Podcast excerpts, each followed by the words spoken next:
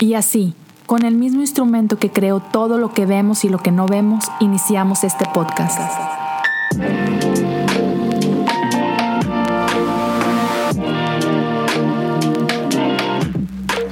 Bienvenidos a Cosas Comunes. Hey, ¿cómo están amigos? Bienvenidos a otro episodio más de Cosas Comunes y aquí estamos con esta segunda parte de, no sé ni cómo se va a llamar, pero esta serie en la que estamos hablando de, de Wesley, de su legado, uh, de un poquito de metodismo, de sus bases y, todo este rollo, ¿no? Entonces, uh, si ya estás escuchando esto, quizá ya hay algún formato o es porque ni siquiera me he decidido si van a salir en una misma semana o una vez por semana o les voy a espaciar. Así que no tengo ni la menor idea de qué estamos haciendo, pero estoy muy contento que lo estamos haciendo y que no estoy solo en esto. Conmigo está, igual que la semana pasada, Hugo Almanza desde México para el mundo. Y bueno, mi otro invitado también es de México, así que desde Reynosa, Tamaulipas, para todo el mundo. Y por otro lado, ahora sí con nosotros, este, después de algunas fallas técnicas, mi buen Rick Santiago. Así que a ambos, Hugo, Rick, gracias por estar aquí conmigo. Bienvenidos. Gracias, Leo. Saludos, Leo. ¿Qué tal? no, no, no, pues muchachos, para quienes no escucharon la semana pasada y si no escucharon, bueno, no sé si la semana pasada, si no escucharon el episodio 1, hablamos Hugo y yo un poquito acerca de historia, ¿verdad? Hugo, estuvimos ahí hablando un poquito de dónde inició esta relación de Wesley con Whitfield, eh, dónde, cómo empezó ahí todo este movimiento que hoy conocemos como Iglesia Metodista. Este, pero hubo unas cositas que por ahí nos faltaron y yo sé que mi buen Rick tenía unos, unas buenas este, unos buenos nuggets para compartir por ahí. Así que, mi Rick, yo sé que no has escuchado ese episodio, pero cuéntanos ¿qué, qué, de, de tu experiencia, de las cosas que tú has leído, qué es lo que podrías, otra vez, sin saber lo que ya hablamos del todo, qué te llama la atención de esta relación de John Wesley y George Whitfield? Ya, pues la verdad es que estoy antes que nada, estoy bien contento de poder ser parte de esta serie hablando acerca de, de John Wesley. Estoy en serio muy feliz. Yo no soy wesleyano. O sea, creo que eso es algo que me gustaría aclararle a la, a la audiencia. Yo no soy wesleyano y no tengo una instrucción formal, no tengo un, sí, no tengo un instituto wesleyano, no, la verdad es que soy súper laico y eso me encanta de ser parte de, de, este grupo que estamos hablando de esto, porque de una u otra forma represento algo que, que Wesley apoyaba, que es el laicado. Entonces, me gusta, me gusta mucho el poder estar aquí. Y bueno, ahora vamos a hablar de lo de, de, lo de Whitfield y Wesley. Um, creo que algo que definitivamente me, me gusta y, y quiero como rescatar de, de, ellos es que aunque llegaron a tener un montón de diferencias y sobre todo su correspondencia es muy, muy intensa, así, muy intensa, pero muy educada, que siento que eso es algo que también creo que, que podríamos rescatar para nuestro tiempo.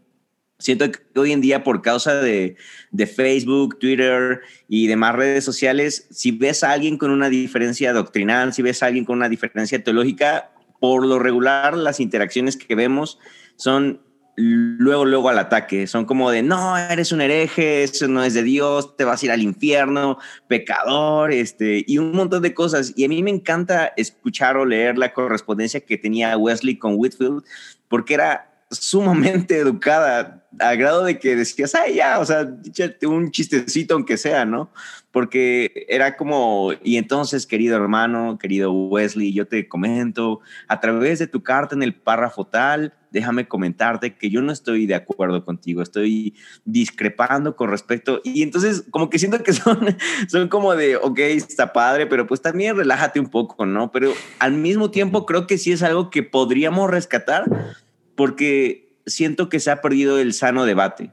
Siento que se ha perdido el sano debate, el sano intercambio de ideas, incluso la preparación para poder argumentar, que creo que es algo muy sano dentro de la iglesia. Es algo que me gusta mucho de Wesley, es algo que me gusta mucho de Whitfield, que ellos podían argumentar sus ideas, que ellos podían debatir sus ideas con una muy buena, con un muy buen respeto de lo que creían. Y la verdad es que a pesar de todo, pues siguió su amistad, a pesar de todo, siguieron siendo amigos y, y lo más genial, ¿no? Que incluso cuando Whitfield muere, invita a predicar a Wesley a su funeral. Y entonces es como de wow, o sea, no, no importa de que, ok, Wesley, tú eres arminiano y tú crees que en la gracia previniente y que de una u otra forma un, un tipo de universalidad, de que todos van a ser salvos, mm, más o menos como una especie de indicios de, de universalidad predicaba Wesley. Y aún así a, a, Whitfield, a pesar de que él era calvinista, a pesar de que él creía en la predestinación y decía, no, no todos van a ser salvos, aún así lo invitó a predicar a su funeral.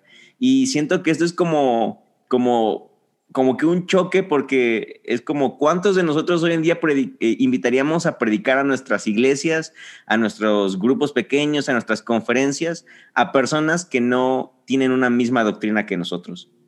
Creo que eso es algo que, que, de entrada me gusta mucho marcar.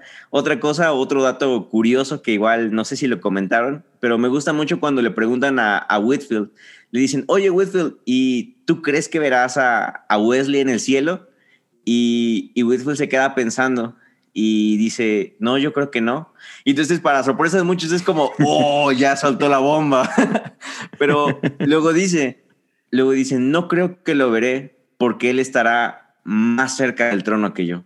Ah, eso, esa respuesta de Whitfield me, o sea, realmente me encanta, porque es como, o sea, a pesar de que tenemos diferentes doctrinas, a pesar de que yo creo en la predestinación y él, y él no, a pesar de que para mí él es un hereje y prácticamente merecería el infierno, pero aún así creo que la gracia de Dios, el amor de Dios sobrepasa esas cosas, esas diferencias doctrinales y creo que Dios lo va a tener en su gloria. Entonces, no sé, como que son unas cositas que no sé si habían comentado, pero que igual como que quería aportar para, para darle como vuelo al, al tema.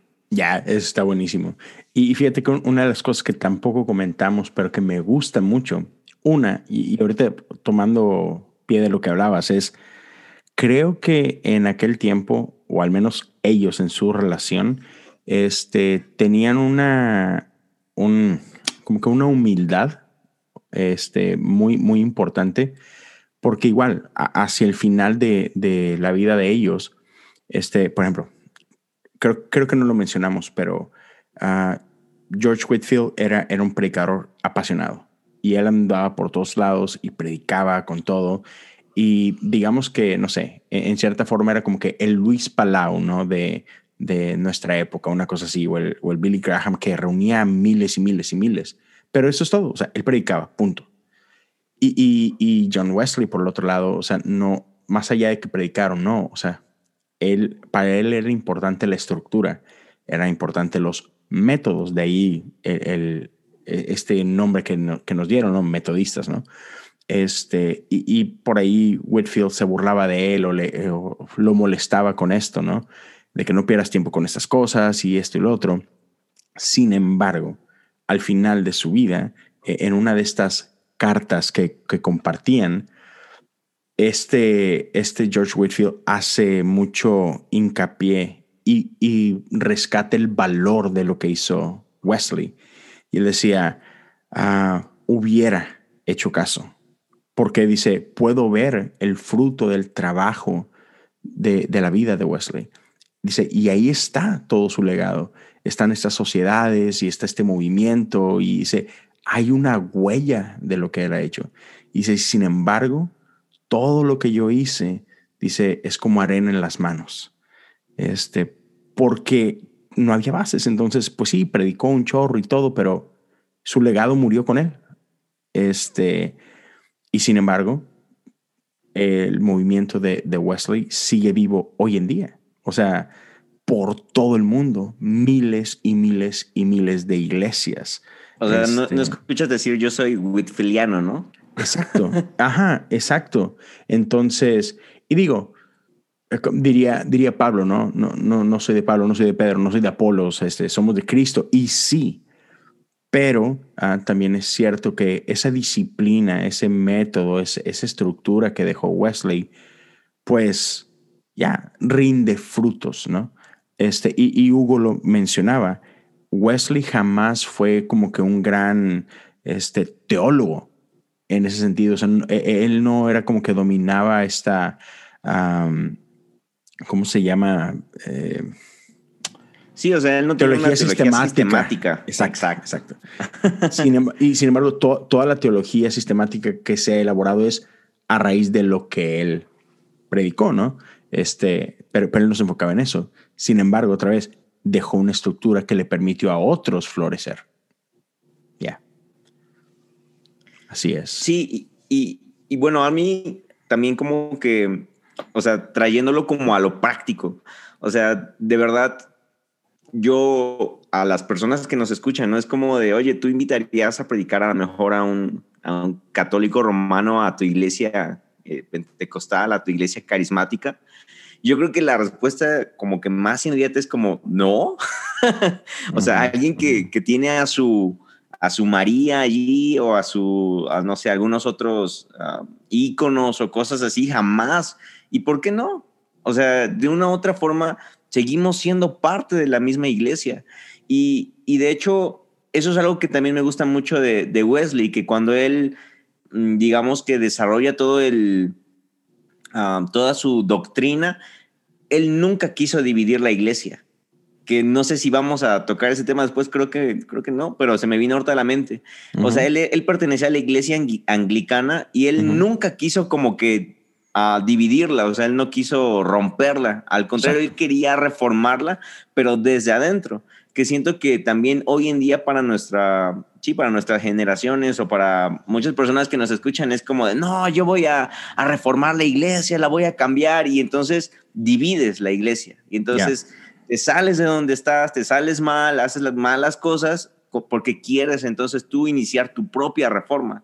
Y algo que me encanta de Wesley es que él lo hizo, mm, o sea, a lo mejor en un futuro o a lo mejor sí hubo una ramificación entre anglicano y wesleyano, ya mucho después, pero en el corazón de Wesley nunca estuvo ese. Y entonces, como que también es algo que, que, me gusta mucho de él porque realmente yo creo que él entendía la importancia de, de, la iglesia que debe permanecer unida, que no importan las diferencias doctrinales, que no importa las diferentes denominaciones y cosas así. Al final de cuentas, lo que importa es que creemos en Jesús, creemos en el Espíritu Santo, que somos parte de la misma iglesia y que por encima de las diferencias esté el amor de Dios.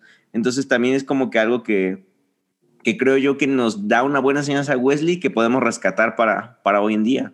O no sé, ¿qué opinan ahí? Me gusta. Hugo, quiero escucharte. No, no. Em, el hecho de que, de que la iglesia metodista como tal haya nacido realmente en los Estados Unidos y haya sido realmente una hija de, la independencia de los Estados Unidos, o sea, es, un, es una evidencia de, esa no intención de dividir, ¿no? O sea, este, un Wesley que, que terminas con la bandera anglicana este, y que dadas las circunstancias de los Estados Unidos, porque está pasando eso, ¿no? En, en las colonias inglesas, ¿no? Se están, se están eh, justamente independizando de Inglaterra, entonces, pues eso es lo que origina realmente la, la iglesia, realmente el, el, fundador, Wesley es realmente el fundador de un movimiento más que de una denominación este, entonces, eso, eso habla mucho de, de su corazón y de, de, la intención. ¿Cómo, ¿Cómo se extraña, no? Eso en nuestros tiempos, ¿no? Eh, tantos, tantos hombres que, y mujeres que, que, que, servimos en el ministerio, pero que a veces nos movemos más por la, por la ambición, por el deseo de, de tener un nombre, de, de, tener reconocimiento, ¿no? Y, y el cuate este, eh, digo, hace un montón de cosas. Ya la semana pasada ya hablábamos, ¿no? La cantidad de veces que predicaba por día, este, los traslados que tenía de un lugar a otro. Eh, y, y, digo, no, creo que no lo mencionamos, pero, pero, pero muere y, y muere con una vida pues austera, eh, no, no, no nada llamativa, este, pero, pero bueno, ¿cuánto necesitamos este, el, el corazón de aquellos que, que nos dedicamos o que invertimos nuestras vidas en, en el reino de Dios y en el trabajo de las iglesias locales, ¿no? Un, un poquito de, de, ese corazón dispuesto, ¿no? A invertirnos en, en, la gente y en el reino de Dios. Sí, totalmente. Y, fíjate que algo que tú has, me has mencionado a, a, mí en varias ocasiones, este, sobre todo incluso fuera de, de estos episodios que hemos grabado, que, que sé que es algo que para ti es bien, bien importante, el cómo Wesley, y otra vez, creo que hoy es más relevante que, que, nunca, el cómo él estaba dispuesto a invertir en, en gente común. O sea, en, en, gente, digamos que no preparada o en gente que no, que no tiene los estándares, ¿no? La educación es el otro, y sin embargo él creía en lo que eh, en muchos círculos conoceríamos como, él creía en los predicadores laicos. O sea, e, él creía que el futuro de la iglesia estaba en la gente, e, en poder preparar a gente, empoderar a gente este, para que llevaran el evangelio, ¿no? O sea, e, él sabía que era importante que la iglesia se multiplicara, que, que la iglesia no eran necesariamente estos grandes edificios, este, estas grandes estructuras, sino que, no, o sea, teníamos que llevar la iglesia donde estaba la gente. Y para que eso pudiera suceder era empoderar al laico. Quizá donde hay que iniciar es en reconocer que la iglesia es la gente. Eh, vaya, eh, eh, solemos pensar que la iglesia son, son, es el lugar o ya en nuestros tiempos ya a lo mejor ya no es tanto esa discusión, pero sí la organización en cierto lugar o bajo ciertos estándares, ¿no? Realmente la iglesia es la gente, la gente que tiene la disponibilidad de, de buscar a Dios y, en el avivamiento este que ocurre particularmente en Bristol cuando empieza a convertirse un montón de gente y que luego de ahí empiezan a, mucha gente empieza a formar sociedades, eh, el movimiento se ve rebasado. O sea, sí hay un grupo de, clérigos que, están, que son parte, que, están, que son predicadores, que están ahí eh, eh, como, como soportando el, el aparato pero, pero de pronto hay más gente que necesita, eh, que tiene la, necesidad de ser instruidos, ¿no? Entonces ahí surge esta, justo esta idea, eh, eh, personas que no están, no tienen una formación teológica formal, este, y, ellos son los que finalmente son, son el, aparato que hace funcionar la, la máquina del metodismo y surgen algo que se llaman conferencias, ¿no? Hoy, hoy eh, los que somos parte de, la denominación metodista, entendemos muy claro, conferencia es un, es un concepto muy claro para nosotros porque es una reunión eh, anual o em, periódica, pues puede ser anual o puede ser semestral, ¿no? Este, y, para nosotros, este, quienes estamos adentro de la denominación, es más bien una reunión em, eh, pues de organización, ¿no? Eh, eh, de, trabajo, de planeación. Pero realmente, en esencia, las conferencias surgen justamente para eso, para, para capacitar a, la gente que está involucrándose en el servicio, que necesitan aprender cosas elementales que un, que un clérigo entiende, porque pues fue instruido para eso, pero quien no está en el ministerio, que no, no tenían en, en su perfil el el dedicarse al ministerio a predicar la palabra, pues sí, necesitaba este, aprender a una que otra cosita y las conferencias surgen para eso justamente, ¿no? Ya. Porque es un chorro. es, es, la realidad. Este, hay mucho eh, dentro de, la vida de, del día a día de un pastor. Un montón de cosas. Otra vez, al menos en nuestra organización que puede llegar a ser bastante como que abrumador, ¿no? Y entonces esto era parte de, darle todas las herramientas necesarias, no, no, no tanto para predicar, o sea, eso es algo que, no sé, igual tienes el don o no tienes el don y digo, todos podemos aprender, pero, pero era más como que cómo, el, cómo lidiar con el día a día de, de la parte de relaciones, de la parte organizacional, de todos estos detallitos, ¿no? Que, que no tienen que ver con el predicar la palabra un domingo, ¿no? Ya. Algo que también ahí como que ahorita me, me, acordé es que gran parte de la herencia de, del, como de empoderar al laicado de Wesley viene de su mamá, porque si no me recuerdo igual es en, en, sus cartas o en sus diarios de Wesley que hay, un, hay algo que él escribe que, dice que su mamá se frustraba porque dentro de la iglesia anglicana, que es a la que pertenecían, ella no podía o no tenía permitido compartir, predicar o, enseñar. Bueno, enseñar no estoy muy seguro, pero me parece que como predicar o compartir no, no había mucho, sí, no había mucho apoyo en cuanto a las mujeres. Y, y Wesley es de los como pioneros en no solamente empoderar al laicado, sino incluso empoderar mujeres para que ellas pudieran enseñar dentro de las Ah, dentro de las células que son las, ayúdenme ustedes con los términos, se me van, sociedades no son, son las clases, no. Las clases. en, las clases. Ah, sí, en las clases, ¿verdad? Que son las como tipo células. Sí. Sí. sí. Y entonces Wesley es de los primeritos en también decir, ok, mujeres también van a estar a cargo de clases, van a poder enseñar en clases, van a poder compartir y predicar dentro de las clases. Y siento que eso es algo un gran, gran, gran aporte para Wesley. O sea, siento que el hecho de estaba muy adelantado. O sea, el hecho de por, por esos años, el decir, ok, mujeres también ustedes prediquen. O sea, ¿qué les, ¿qué les está impidiendo predicar? Y más con el ejemplo de su mamá. O sea, con lo que su mamá le enseñaba, con lo que él vio en casa, era como de, o sea, mujeres tienen todas las habilidades, tienen todas las capacidades para poder enseñar. Y, siento que eso sí es algo muy, muy, muy importante que también podemos rescatar acerca del empoderamiento del laicado y también a las mujeres que, que Wesley nos aporta en las, en las clases y que viene de una u otra forma como influencia de su mamá. Entonces, no sé, es como otro dato curioso que, que, se me ocurrió ahorita. Ya. ¿Y qué mamá? O sea, la, la, señora, además de ser... Eh, Hugo, más respeto, por favor. no, no, o sea, una, una, una, mujer sobresaliente, ¿no? Educando a sus hijos, que además de que eran un montón, les da reglas súper estrictas. De la que más me llama la atención es que les enseñó a llorar en silencio. Este, yo, yo sigo intentando enseñarle a mis hijos a llorar en silencio y no lo he logrado. Este, entonces, y, y, luego, y además una, una teóloga, una, una predicadora, una, una, mujer que tenía grupos de estudio en casa que tenían más asistentes que su marido en la iglesia. Entonces, pues, ¿qué, qué, cómo no seguir ese, esa línea y darle lugar a las mujeres para que, para que prediquen, no? Y sé que más adelante, eso eh, sé que lo vamos a tocar en otro, este, en otro episodio diferente, pero sí vamos a hablar mucho acerca de esto, de de cómo la iglesia metodista desde los tiempos de Wesley ha sido pionero en esta, en esta onda de darle lugar a las mujeres.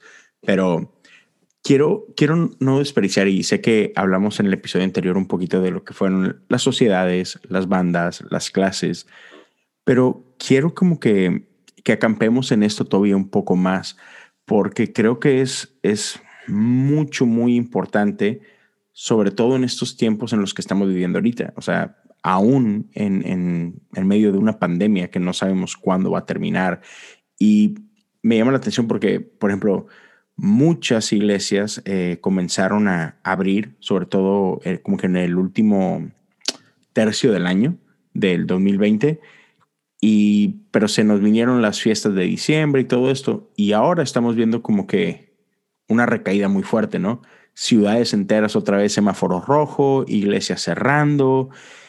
Y entonces siento que ah, no sé hasta cuándo podamos tener iglesias de manera normal, ¿no? Y entonces sé que en muchas iglesias en Latinoamérica este concepto de, de células, o a muchos no les gusta este nombre células porque se les hace como que muy oldie, ¿no? Entonces, grupos conexión y grupos vida, etcétera. ¿Cómo le quieras llamar? Son células, o sea, son grupos pequeños. Este, ¿cómo, cómo hoy... Quizá, para honrar un poquito más, son clases. Exacto, exacto. Ajá, o sea... Eh, eh, incluso, eh, incluso Joel, Joel Kominsky, el, el, el, gurú del, del crecimiento y de, y de, los grupos celulares, él reconoce que el origen del, de los grupos celulares realmente son las clases de Wesley. Exacto. Entonces, pues bueno, digámosle clases. Digámosle clases. Este, me, me encanta, o sea, el rol que tenían y quiero separarlo. O sea, clases es una cosa y hablaremos un poquito de esto. Bandas es otra. Y, y cada una tenía su valor. Este, otra vez, eh, yo creo que clases quizás mucho de lo que hoy hacen iglesias como que los midweek, eh, los servicios de media semana, quizás eso, eso sea más el equivalente a las sociedades, porque las clases, si no me equivoco, eh, tenían separados clases de hombres, clases de mujeres. O sea, no se revolvían. Y tenía una razón de ser, no era sexismo, o sea, no era así como que, ay, ay, qué miedo, o sea, no se revuelvan los hombres con las mujeres. No, tenía una razón de ser el por qué hombres tenían clases con hombres y mujeres tenían clases con mujeres. ¿Puedes hablarnos un poquito de eso, Hugo? ¿Tienes algún poquito de datos por ahí? Eh, sí, em, las clases, eh, en algún momento surge la necesidad en el movimiento metodista de, pagar eh, por la construcción de un nuevo edificio. Entonces, este, al, enfrentar ese, ese reto financiero, lo que, lo que se les ocurre hacer es dividir la cantidad de miembros que, que había en esa sociedad unida eh, en grupos geográficamente asignados, en grupos de 12 personas, y entre esas 12 personas nombrar a una persona que era eh, pues alguien que estaba reconocido como con buen testimonio y, que era honorable, confiable, para que esa persona se encargara de hacer, eh, de recaudar el dinero para poder pues, hacer la alcancía para pagarle la construcción del, del edificio nuevo. Entonces, eh, así surge, o sea, realmente las clases surgen para solucionar un problema financiero y recaudatorio dentro del movimiento. Pero pronto se dieron cuenta de que, de que fue una, una solución para un problema que, solucionó o que proveyó de la oportunidad de, pastoreo de, prácticamente de todas las personas involucradas en las sociedades. Entonces, eh, eh, las clases surgen eh, en una separación geográfica, estratégica, en la que todas las personas que eran miembros de la sociedad estaban asignados a una clase. Entonces, eh, y, pronto se dieron cuenta que, que esa persona honorable y, de buen testimonio que podía eh, recaudar el chelín o, la cantidad que fuera, porque era una, era una cosa este, no, no tan significativa, no era poco, pero, pero nada tan significativo, de manera que todos, ricos y pobres, podían pagarlo periódicamente. Pronto se dieron cuenta que esa persona tenía la capacidad de, de, de, de cuidar, de, de alimentar, de, de, animar, de fortalecer la, la, fe y de dirigirles al, al, resto de las, de las personas de esa clase. Entonces, así, así surge la, la idea de la clase. Es un grupo de 12 personas este, y, y es, es como, como parte de, o sea, eres parte de una sociedad, entonces eres parte de una clase. Las bandas, por su, por su lado, surgen para aquellas personas que reconocían que su necesidad espiritual era mayor eh, y que estaban dispuestos a, mm, como a mm, eh, ser ayudados por el resto, porque nunca, en el, caso de las clases, eh, que viene de una palabra que significa división, porque dividieron el grupo de las sociedades. En el caso de las clases, es una persona que está encargada de observar, de cuidar, de, de, alguna manera pastorear al, al resto del grupo de, de, los 11, 10, 11 personas además y eso se convertían en líderes. Entonces, todos los miembros de la sociedad eran miembros de una clase y los líderes de las clases eh, idealmente debían ser miembros de una banda, porque en la banda eran, era el lugar donde en el compañerismo, en la comunión unos con otros, eh, ellos iban a ser fortalecidos, iban a ser instruidos, pero además iban a ser confrontados en, en, las áreas de carácter, que necesitaban ser confrontadas. Yo no sé, Leo, si, si tú tienes este, por ahí entre tus notas las preguntas de clase, si no ahorita las, las, perdón, las preguntas de banda, pues si no ahorita les damos una buscada porque está súper interesante el, el, lo, que, lo que pasaba en esos grupos. Las clases eran grupos abiertos, es decir, cualquiera, cualquiera debía ser parte de una clase, pero la banda era un grupo cerrado, un grupo cerrado de confianza, de, de confidencialidad en el cual eh, eh, podías hablar y, exponer las luchas de tu corazón y, no exponerte solo por, por el hecho de, ventilar tus asuntos, sino exponerlos con la intención de que el resto de tus hermanos pudieran pues ayudarte. De hecho, e, eran, eran cuestionados eh, más bien con la idea de ¿y qué vas a hacer? ¿Y cómo podemos ayudarte para que puedas vencer tal o cual cosa? Y las preguntas eran, eran cosas como, ¿has tenido alguna lucha? ¿Has sido tentado? ¿Has pecado de alguna manera en, durante la última semana? ¿Estás dispuesto a que, a que los demás miembros de la banda eh, cuestionen tu vida y te, te, te den opinión sobre cómo puedes vencer tal o cual cosa? Son preguntas muy difíciles. Sumamente. Pero la gente que estaba la gente que estaba en el liderazgo de la clase, para poder estar ahí, debían ser parte de ese grupo, porque recordemos que al final del día el movimiento está, está sostenido en esta idea de la santidad y, del carácter cristiano y de la profesión cristiana. Entonces, eh, eh, exigía un, código, eh, un moral alto para el liderazgo y se encontraron con que la banda era justo el, lugar ideal para, para poder a, desarrollar ese carácter cristiano en los líderes del movimiento. Sí, de hecho, tengo aquí las, las preguntas enfrente de mí. Y así, la primera, para abrir boca, como decimos, ¿no? O sea, está, no, no sé cuántos hoy por hoy considerarían estas preguntas inaceptables.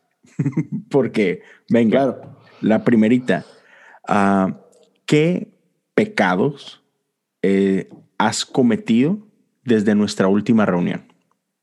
O sea, así, o sea, así como que eh, ninguno. no te metas con, conmigo, así como que, este, y, y, lo, lo loco es que la gente estaba dispuesta a hablar de estas cosas. Pero la segunda pregunta, ¿cuáles, con qué tentaciones te has encontrado? Y, y esto están hablando semana a semana, era esto, ¿no? O sea, la primera es, ¿qué pecado has cometido desde la última vez que, o, pecados, ¿no? En plural. Eso es una cosa. Luego, ok, ya no hablamos de pecado, pero ¿qué ha sido una tentación para ti? Y reconozcamos esto, ¿no? La tercera es, hey, ¿cómo, ¿cómo fuiste liberado de esto? ¿Cómo, ¿Cómo encontraste libertad en medio de esta batalla? La cuarta, ¿qué has pensado, dicho o hecho que te hace dudar este, si, si has pecado o no. Y, me encanta lo, lo, como que lo detallista de esto, ¿no? O sea, porque a veces pensamos eh, en solamente en cosas que hemos hecho, pero me encanta cómo se va mucho más allá, desde la raíz, porque necesitamos entender y darnos cuenta que todo empieza con lo que pensamos, porque es de lo que piensas se transforma en algo que eventualmente dices hasta que finalmente se, se transforma en algo que has hecho, ¿no? O sea, nadie un día se despierta y simplemente eh, engaña a su esposa. Empieza como una semilla, ¿no? Como, como algo y un pensamiento con el que coqueteas. Y de repente empiezas hablar con alguien de esto o contigo mismo de esto y empiezas a tener esos diálogos, este, estar bien, no, pues es que mira, pues ni me pela, mi vieja no, no me ha puesto, no me ha hecho caso en los últimos meses, o sea, y empiezas a hablar ciertas cosas que te llevan finalmente a hacer este tipo de cosas, ¿no? Y ese es solo un ejemplo, este, porque pues aquí los tres estamos casados y, este, normal, eh, pero, pero es que es real, o sea, es, empieza con algo que piensas, algo que dices, algo que haces. Fíjate, Leo, la gente estaba dispuesta o la gente está, porque em, yo, creo que sigue siendo una necesidad el, encontrar un lugar de confianza y, donde, donde puedas em, recibir la ayuda de, tus compañeros. Miren, en mi iglesia asisten, son, miembros de la iglesia, personas que, que han estado o, o, siguen algunos de ellos colaborando con los grupos de doble A. Y, y en, en, mi iglesia además tenemos un, un ministerio este, de, que le, le, llamamos de sanidad relacional, del cual después hablaremos, porque está enfocado en un montón de cosas.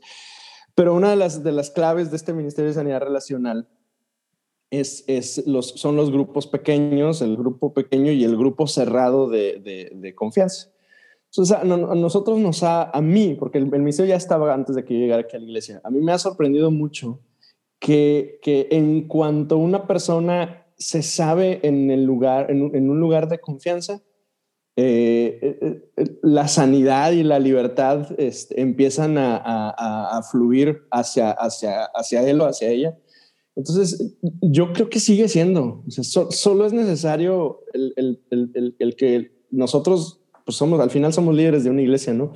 Sepamos este, proveer el ambiente adecuado y enseñemos a la gente, ¿no? A, ser confiables para, para que puedan existir estos, estos, estos lugares de, de, quietud donde, pues donde las almas son sanadas, ¿no? Donde el, corazón es liberado de cargas, ¿no? Y, y sí, eh, creo, que, creo que parte del secreto es esa primera persona, ¿no? Es esa primera persona que lo hace y que te da esa, como que esa sensación de que, ah, ok, e, esto es, esto es bueno hacerlo, o tengo permiso de hacerlo, o es, es sano hacerlo. Esta persona se atrevió y yo también. Siempre empieza con uno y, después hay un efecto dominó, ¿no? Pero creo que esa es la parte más, ah, la más difícil, e, esa primera persona, ¿no? Y como, como bien lo decías tú, como líderes, creo que nos toca modelar esto, ¿no? Eh, el crear una, crear los espacios seguros y después crear estos, estos este, ejemplos y, y saber que, que no, no son enchiladas, ¿no? O sea, quizás no a la primera que, que alguien se abre, genera este efecto, pero poco a poco, con paciencia, se empieza a crear este ambiente, ¿no? A lo mejor la primera vez solamente tú lo hiciste y punto, y nadie más te siguió el juego. La segunda semana, quizás alguien más se anima, quizás no. Pero mientras sigas modelando esto, generas ese espacio donde dices tú, wow, oye, semana a semana esta persona abre su corazón. Creo que yo puedo hacerlo. Y cuando, cuando lo hacemos, cuando finalmente se empieza a crear esta cultura, que a final de cuentas eso es lo que estamos tratando de, hacer, ¿no? crear una cultura de vulnerabilidad, crear una cultura de santidad, crear una cultura de, como le quieramos llamar, entonces empezamos a ver cambios, empezamos a ver cosas importantes. No, y, o sea, yo realmente creo que, que sí es algo que, que necesitamos, creo que cada vez más. O sea, siento que incluso gran parte de las cosas que, que están pasando como a nivel redes sociales y cosas así, o sea, todo es en torno a una pantalla, todo es en torno a una apariencia. O sea, por ejemplo, eh, voy a subir la foto en donde me veo mejor para pues tener buenos likes, ¿no? Voy a subir el video donde me veo bien para que la gente me vea. Voy a, o sea, siempre estamos pasándonos por filtros, siempre nos estamos retocando porque de una u otra forma queremos dar una apariencia. Y entonces siento que también esto es de las cosas que, que, se han metido bien fuertes dentro de, dentro de la iglesia cristiana, porque cada vez vemos más como la necesidad de, de aparentar algo dentro de la iglesia, que siento que nos lleva a no poder ser íntegros, a no poder ser transparentes. Y al no poder ser transparentes y no poder ser íntegros, entonces cuesta más trabajo ser vulnerables.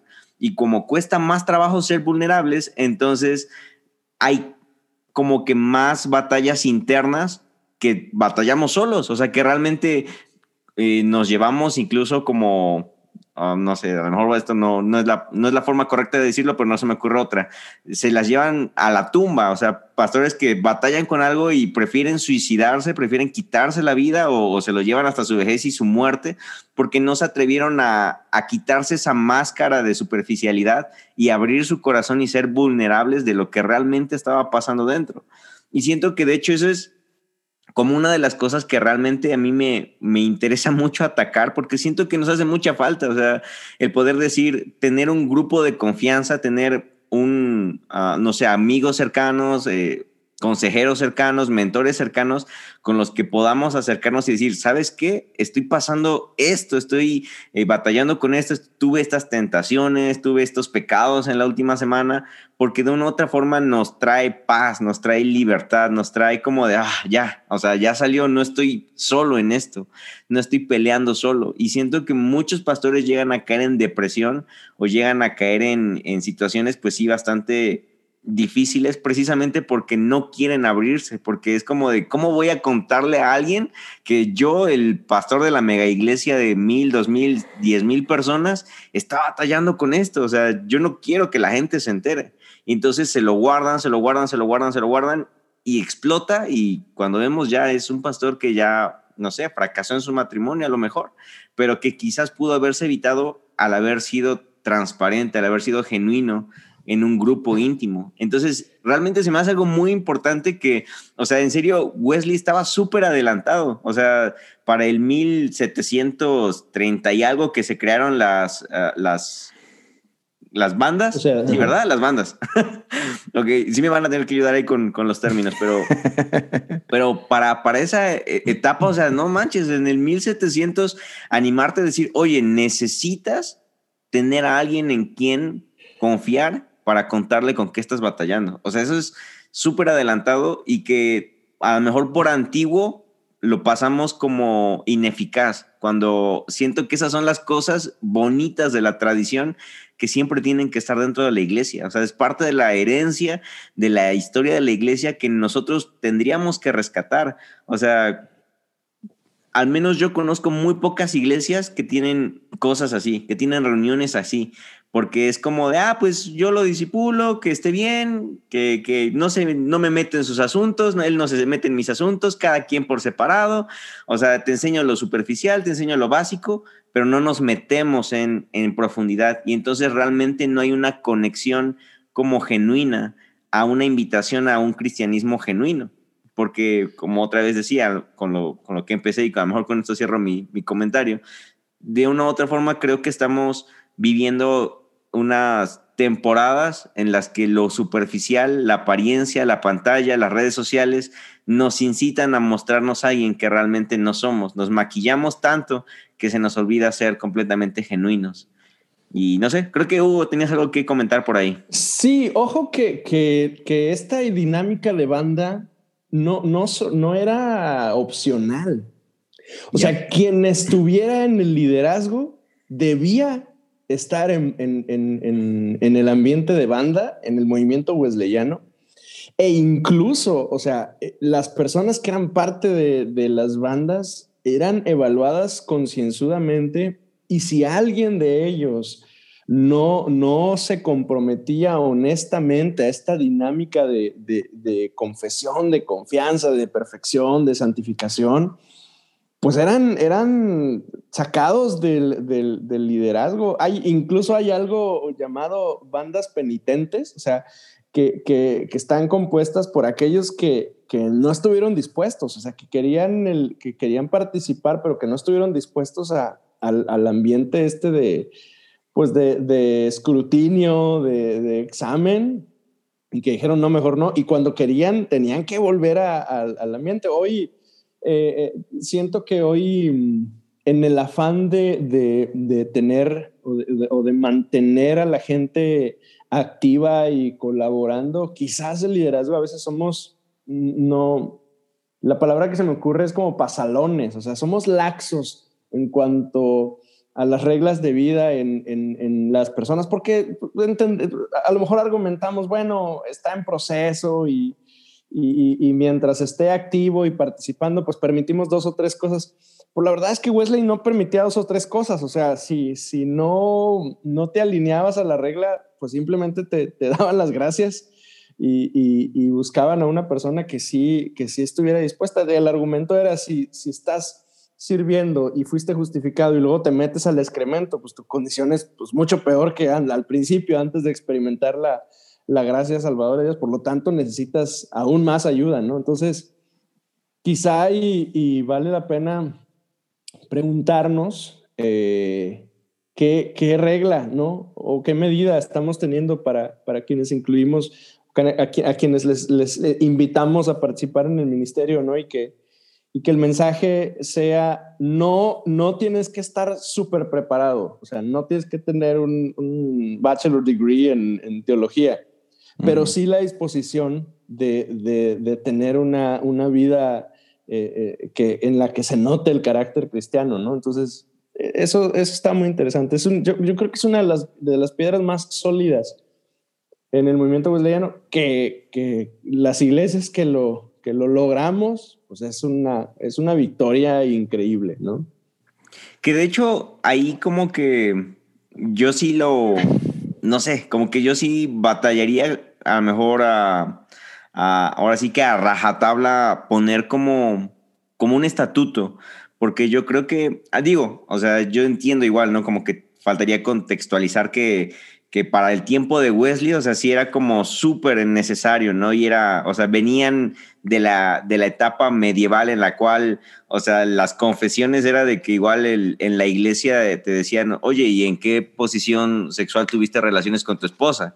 O sea, vienen de eso y pues yo creo que para Wesley era como, ok, traemos esta herencia, vamos a evolucionarla, pero yo siento que hoy en día ya es como completamente diferente. O sea, yo, por ejemplo, no me atrevería como a, ok, necesitas cumplir tal estatuto, si no, entonces te vamos a remover o te vamos a dar las gracias. Porque entonces creo que allí ya entra como influencia el miedo, el, y otra vez regresamos a las máscaras. Si se enteran o si a lo mejor no, no llego al estatuto, si saben que no estoy cumpliendo, me van a bajar o me van a quitar el, el ministerio, me van a quitar de aquí, de allá y ya no me animo entonces a ser completamente genuino. Entonces yo me iría más por el lado de que, y aquí ya, ok, ya me salí de Wesley, ya es más cosa mía, ¿no? Yo me iría más al lado de, ok, mi única condición es que siga siendo vulnerable. O sea, prefiero mil veces que me cuentes a detalle con qué pecaste ayer, aunque suene bien feo lo que me digas. Ajá, aunque suene crudo lo que me digas, pero que seas genuino a que por miedo a que te vayas a bajar de, de, la tarima, del ministerio, de lo que sea, no me lo compartas. Entonces, siento que igual ahí es como ver la evolución hacia dónde está pintando lo que Wesley nos, nos trajo, ¿no? Que igual siento que para Wesley que igual lo vamos a ver creo que más adelante, que es la parte de la, de la, ah, de la santidad, su doctrina de la santidad. O sea, sí es súper, súper clave, pero creo que hoy en día incluso en un, en un entendimiento más de, ok, ya no es un estatuto, ya no es una regla, sino es un disfrute de lo que realmente es la santidad. Entonces creo que realmente son conceptos que, que Wesley nos heredó, pero que igual creo que han progresado y han mejorado. Claro, para las personas que a lo mejor tienen un, un como Sí, o sea, que no están cerradas únicamente, no, no me gusta esa palabra de cerrados, uh, que no están tan apegados al 100% de lo que dijo Wesley. Ya, ¿sabes qué? No sé si me explique. Sí, sí, sí, me, me encantó esa, esa, aportación. Y a, algo a lo que quiero ir, y esto lo vamos a hablar ya sea la próxima semana o la que sigue, pero creo que eso se complementa muy bien uh, con el concepto de gracia que era tan importante para Wesley. Uh, porque e, el punto de, hablar, de confesar, el punto de, ser vulnerable, no era tanto para descartar gente, porque Wesley creía, afirmaba mucho esta gracia transformadora. Pero parte de eso, y otra vez hablaremos más profundo de esto, es pues no puede haber transformación si no hay confesión. O sea, de, qué vas a ser transformado si se supone que todo está bien, no? Entonces, ya, pero, pero luego nos metemos a esa parte, pero, pero sí, me, me encanta que lo mencionaste, este, porque muchos hoy, o sea, olvídate el 1700 algo, hoy nos da miedo eso. Este, y no somos vulnerables porque no manches, ¿a qué van a pensar de mí?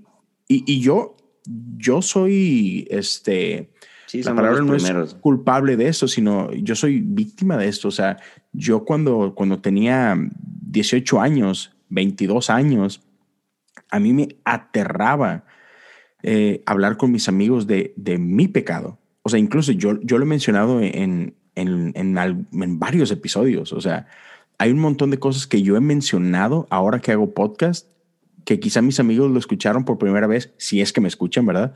Este, uh, porque yo jamás se los dije a ellos. Y, y 20 años después vine a ser vulnerable y transparente acá, pero me aterraba hablar de esto con ellos. Que de hecho, creo que ahí igual hay una frase de, de, Wesley que ahorita se me vino a la mente, como que donde también transmite su, humil, su humildad, que, que decía algo como, oh Señor, eh, regenera, regenera tus hijos empezando por mí. O sea, me encanta porque es, es como... Una gran frase. Sí, o sea, es como, ok, sí, todos estamos mal, pero la neta, o sea, lo que me importa es que empieces por mí. Yeah. Y siento que ahí transmite mucho de esa humildad de decir, o sea, sí vamos a armar estas reuniones de, de vulnerabilidad, sí vamos a armar estas eh, reuniones donde vamos a confesar nuestros pecados porque queremos ser restaurados, pero Wesley era el que ponía el ejemplo. Wesley es el primero que decía, ok, yo tengo esto en la mesa. Dios regenérame y que ver a tu líder, un avivador, un reformador, un transformador, alguien a quien pues literalmente, pues sí, hizo un, un antes y un después dentro de la iglesia y ver todo eso en vivo y a todo color y al mismo tiempo ver su humildad de decir, Dios, aquí estoy primero yo. Ah, siento que eso es algo que es muy fuerte y, muy digno de ser copiado. Ya. Te, te, vi como que con ganas de decir algo. No, no, no, no. Oh, nomás me estabas juzgando por mis pecados. ok, ok, está bien. No, no, vaya, este, lo que pasa es que eh, es que hasta en su testimonio, o sea, sus historias personales, sus grandes fracasos personales, sus amigos están ahí presentes. Ya. O sea, probablemente en algún momento se, se, deba mencionar, pero al final Wesley es un hombre este, separado. Eh, Uy, muy buen tema. No, no, no. spoiler. Spoiler alert. Sí, spoiler alert. Wesley es un hombre separado eh, en reiteradas ocasiones. O sea, tuvo una relación matrimonial eh, dos, tres rayitas arriba de intensa, en la cual sus, sus grandes amigos estuvieron cerca de él para, pues para, no sé, reconvenirle. Le va a regañar el súper, va acompañarlo o algo así. O sea, en, algún momento cuando, cuando finalmente se separa de, de, su esposa, eh, pues hay, hay, hay conversaciones entre él y sus, y sus cercanos, ¿no? Y, no, ahí sí quiero meter mi cuchara. Intensa, tres rayitas de intensa es poco. O sea, literal en sus diarios escribe que lo arrastraban por el cabello, que su esposa lo usaba de trapeador. Entonces, creo que tres, rayitas de intensa es poco, pero sí está, está bueno eso. Ya, lo, alert. Lo que, callamos, lo que callamos los pastores, ¿te fijas? Lo, lo que lo que quiero, lo que quiero decir es que, o sea, la regla de, confianza, o sea, era, era algo que él vivía. Exacto, sí. Entonces, eh, no, y eso, eso en el liderazgo es tan importante. no podemos animar a la gente a que, a que vivan algo que nosotros que estamos pastoreándoles no estamos dispuestos a vivir. Entonces había un grupo de personas alrededor de él eh, que, lo reconvenían, lo, le ayudaban, le, le, trataban de dar consejos, los escuchaba, a veces no, en, algún momento le, dicen, ya no, no te metas y ahí va otra vez a buscar a la señora. La última vez finalmente, él, creo que él dice, ella se fue yo ya no la voy a buscar.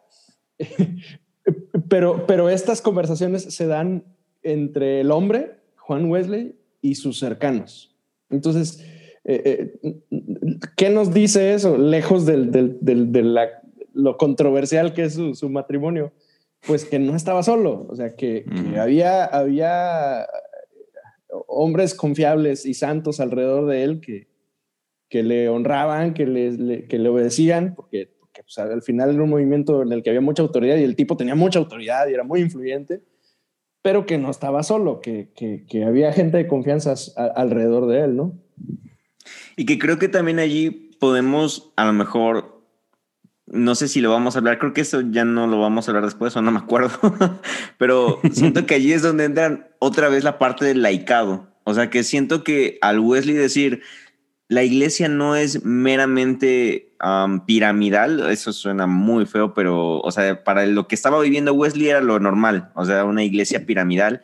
Él meter al laicado y subirlo o a lo mejor bajar la pirámide, no sé cómo lo quieran ver, pero el poner a la gente al igual, siento que eso también era o facilitaba más la, la vulnerabilidad entre personas, porque ya no había esa plataforma de yo soy superior a ti, yo tengo una mejor preparación que la tuya, yo estoy por encima, soy el predicador, soy el pastor y, y tú simplemente eres la oveja.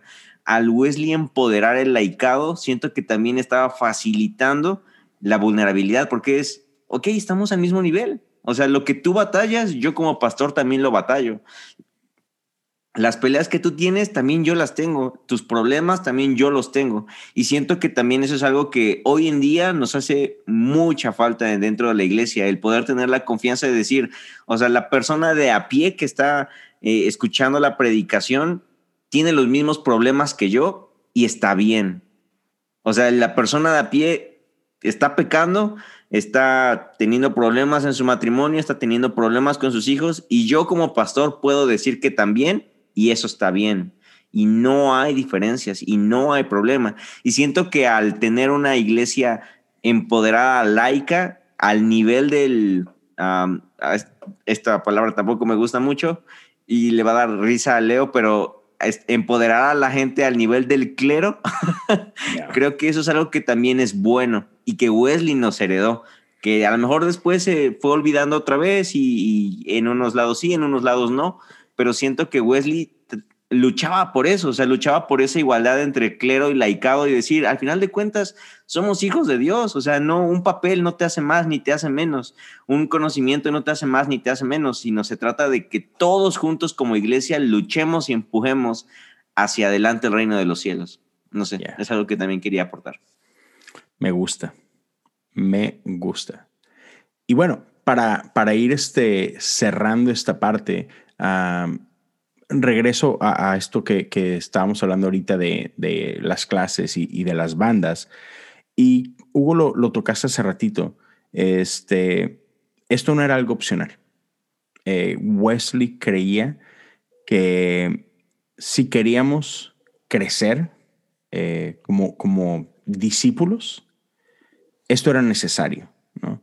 Eh, pertenecer a una iglesia, otra vez, Wesley todo el trabajo que Wesley hizo era como un puente que conectaba a la gente con su iglesia, que es la iglesia anglicana, ¿no? Entonces, para él era clave ser parte de una iglesia, asistir a sociedades, ser parte de una clase y tener una banda. Todos estos eran así como que diferentes pasos que alimentaban este, o que te formaban como discípulo. Y todas eran necesarias. Y, y y cada uno era como que diferente y te llevaba como que más y más y más profundo.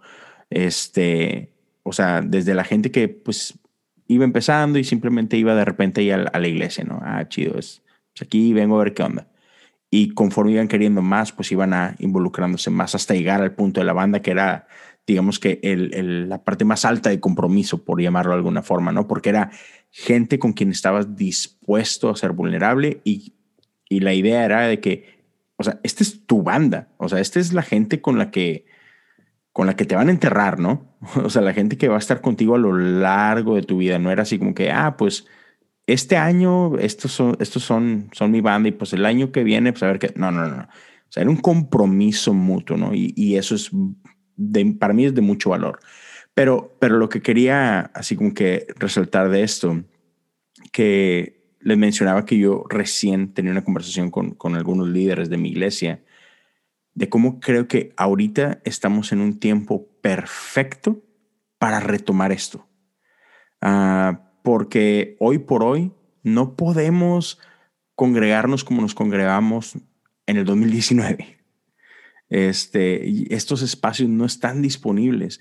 Incluso e, en ciertos momentos, o sea, tener una, una célula o un grupo pequeño de 10, 12 personas, para muchos es riesgoso, porque, o sea, tristemente, esta, esta onda no está bajando y, seguimos viendo como el número de infectados sigue creciendo como loco, el número de muertes sigue creciendo con, con, cifras terribles. Entonces, hay gente que incluso tiene miedo de abrir su casa a 10 o 12 personas.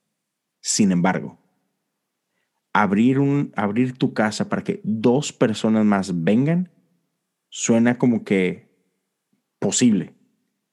Entonces, otra vez, tu banda no tiene que verse necesariamente igual que estas bandas de Wesley, pero si te late el rollo, déjanos saber y te podemos pasar un poquito de información, te podemos pasar algunos, algunas fuentes que puedes consultar si quieres, así como que, oye, pues este, se, oye interesante, más o menos, ¿qué más, qué más conlleva? Porque no solamente eran estas, son cinco preguntas y nada más mencionamos cuatro, pero, o sea, no solamente es eso, o sea, lleva, lleva más, ¿no?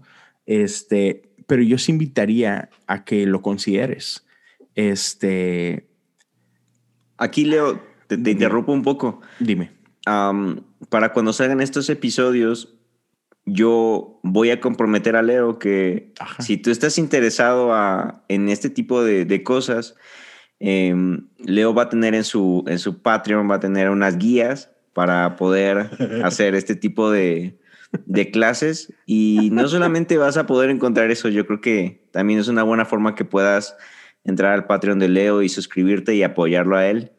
Y, y, en serio, o sea, de verdad, si te interesa y te gustaría cómo tener una mejor asesoría en estos temas o encontrar algunas guías, incluso como, no sé, algunos, uh, sí, algunos PDFs que puedas imprimir que te puedan ayudar, a lo mejor para cuando salgan estos episodios tú puedas suscribirte y encontrar más material de este tipo en el Patreon de Leo. Me Quería hacer esa invitación yo. gracias, gracias. Este, ya, me, gusta. Eh, ¿Por qué no? Ah, lo tendré listo, claro que sí. Este, entonces ahí en agosto del 2021 pueden... No, no es cierto. no, no, no es cierto.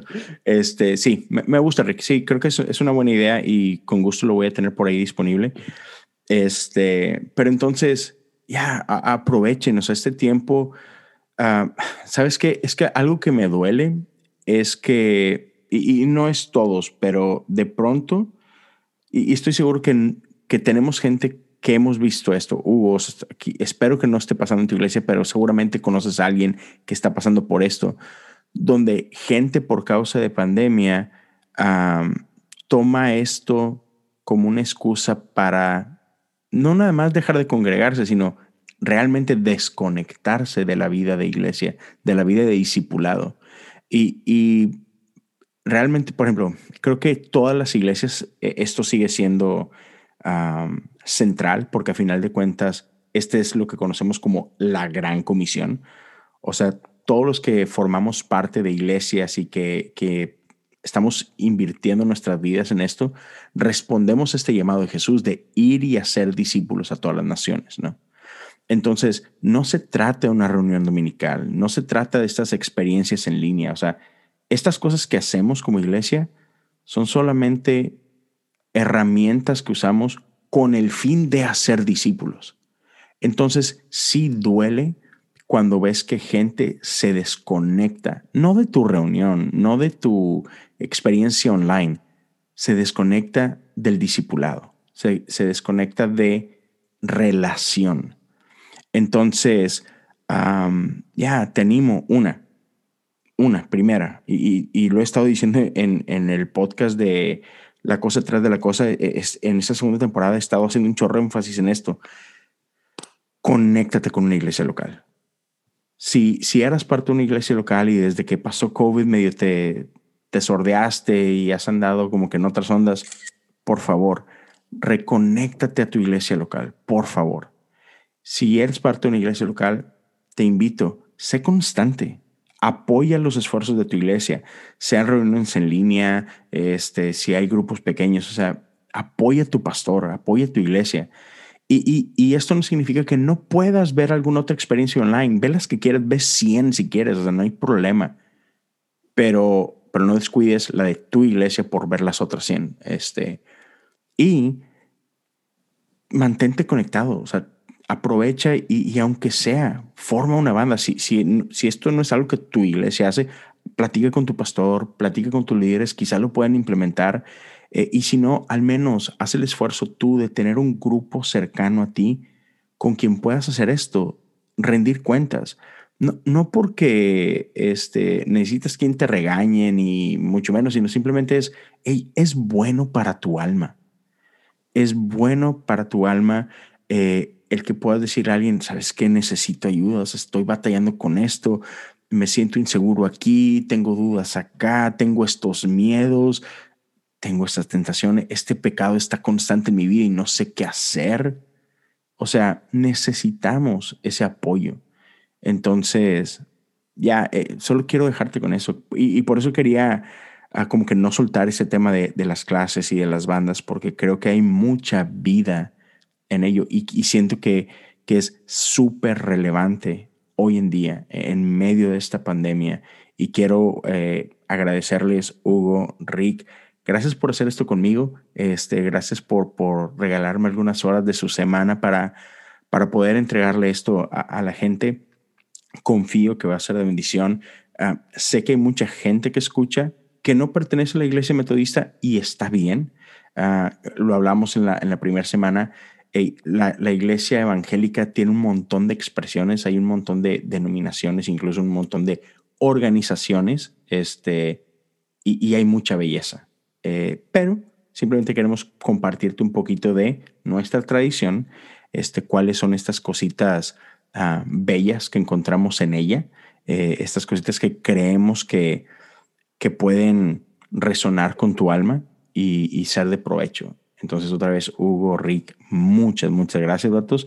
Y, y, dejo el micrófono abierto por si quieren aportar algo final antes de terminar este, este episodio de hoy.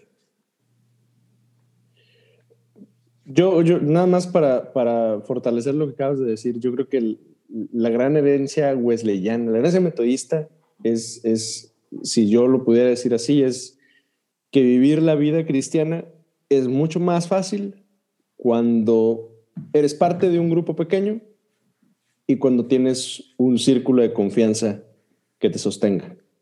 Y en el nivel en el que estés. O sea, sea, sea que, que estás, eh, eres un, miembro de una iglesia o que estás en el liderazgo, en el ministerio de una iglesia o que estás dirigiendo una iglesia, siempre va a ser más fácil si eres parte de un grupo pequeño y tienes un grupo de confianza. Estoy de acuerdo. Mi Rick. Pues nada, invitarlos a escuchar el siguiente episodio. Se va a poner bueno y de nuevo gracias Leo. La verdad es que pensé que nunca volvería a estar aquí en Cosas Comunes. Mi Rick, fuiste el primero de, de mis conversaciones. Este... Yo dije el primero y el último, debut y despedida. no, hombre, no, gracias, Leo. La verdad es que es un gusto estar aquí. Y gracias, gracias. No, hombre. Nos vemos en el siguiente episodio. Nos no lo escuchamos, lo así es. Y a todo mundo los invito, corran y, y, sigan a mi buen amigo Rick en sus redes sociales. Rick Santiago con, una, con un cero al final en lugar de una O. Hugo Almanza, así tal cual. Este, sigan el podcast El Búnker del buen Rick pastorcitos del buen Hugo. Este, ahí, ahí van, a, van a encontrar buenas conversaciones en ambos. Uh, sé que Rick tiene Patreon, así que apóyenlo también. ¿Es, ¿Es, Rick Santiago o es Credo el Patreon? Rick Santiago. Rick Perfecto. Santiago. Este, y, y, a todos Hugo, tú no tienes Patreon, ¿verdad? No. No, no te dan permiso. No. Mi religión no me lo permite. sí, claro. este, como bien lo mencionó Rick, si alguien quiere apoyarme a mí, es eh, patreon.com, diagonal, cosas comunes. Y si acaso hay algún metodista que está escuchando estos episodios, compártanlos con, con, con su gente, con, con, su banda. Este, pélenme. Yo sé que no me quieren, pero también soy metodista. No se engachen, no sean así conmigo. Quiéranme tantito, aunque sea por, por porque Wesley lo dice. Nah, no es cierto. Es, me, es, es, metodista de los unidos, pero todavía cuenta como de, de los gringuillos, de los gringuillos. y no, ya está mi gente. Nos escuchamos otra vez la otra semana. Cuídense.